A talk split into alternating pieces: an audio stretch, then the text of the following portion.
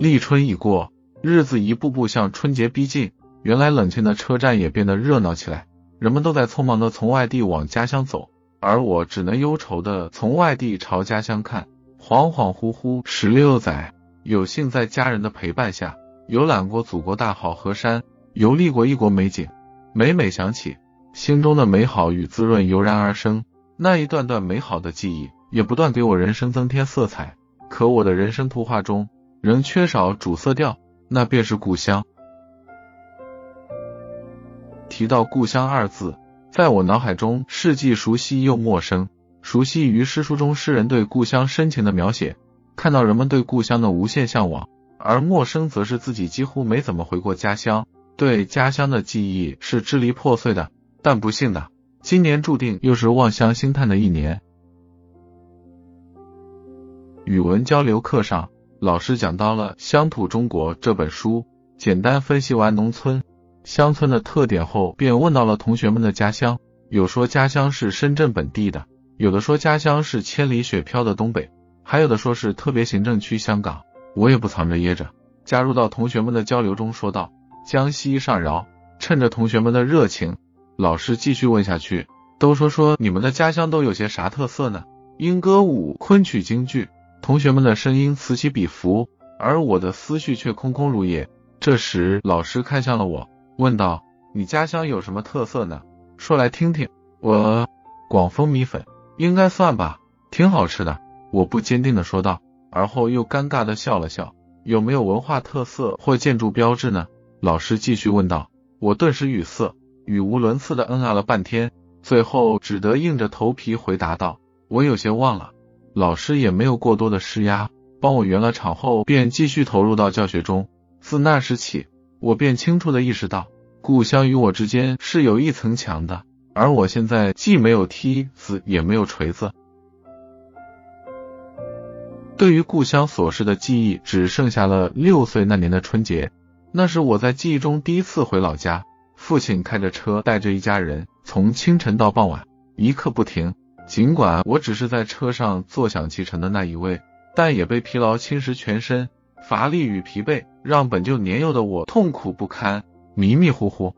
车到了县城，先下馆子，吃饱喝足了好走，剩下那段泥泞的小路，我饥饿的失了态，狼吞虎咽的吃着飘着猪油香味的广丰炒粉，这也是我第一次尝到家乡的美好。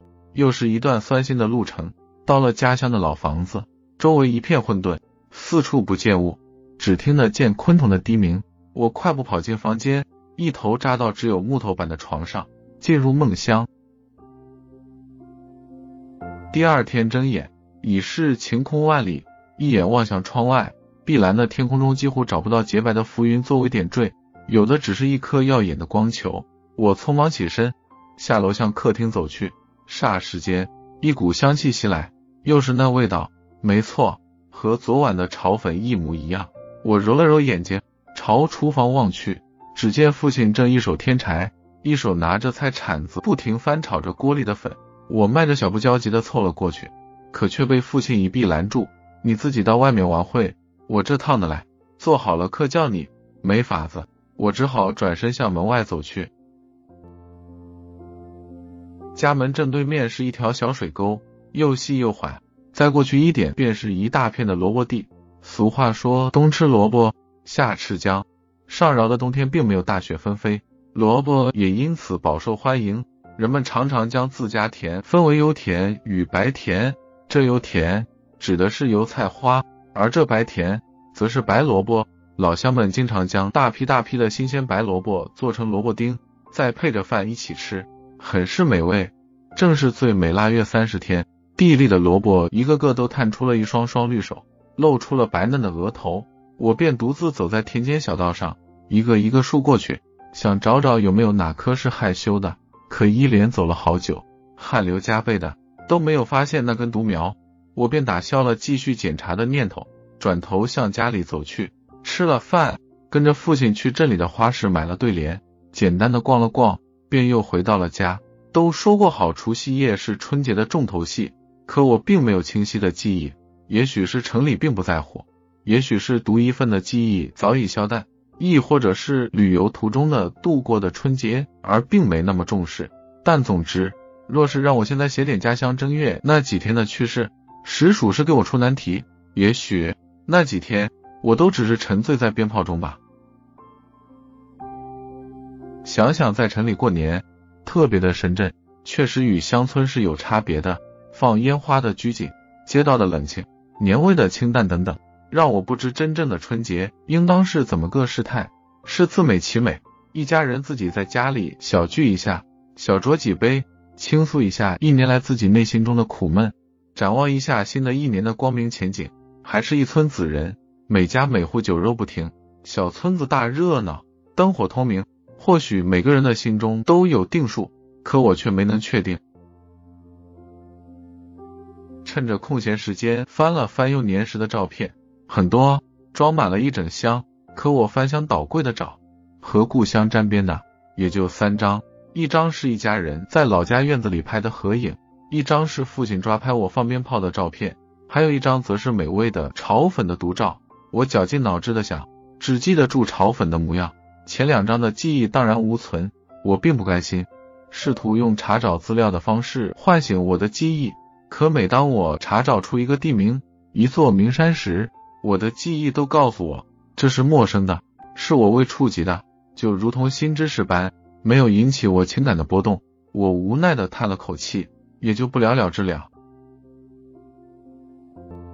又到了腊月，又是一年春运，每家每户最繁忙的时候，家门口都贴上了新对联，摆上了新财树，换上了新灯笼，大家都翘首期盼着新年的到来。一切都是新的，我也不例外，并且我还比他们还新，因为我的家乡记忆是新的，是崭新出场的。都说春节是国人最期待的日子，我并不否认。可今年还是不返乡的我，似乎并没有这么期待，还是每天待在小屋子里，年味难以渗透，人生图画的主色调仍是空缺的。今年春节。注定是在期盼明年春节能在美好家乡度过的幻想中悄然流走的一段时光。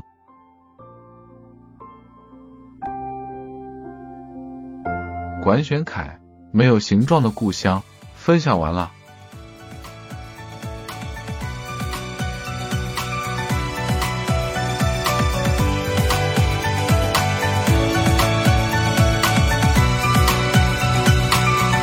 读美文品人生，看世界，打开心灵的锁。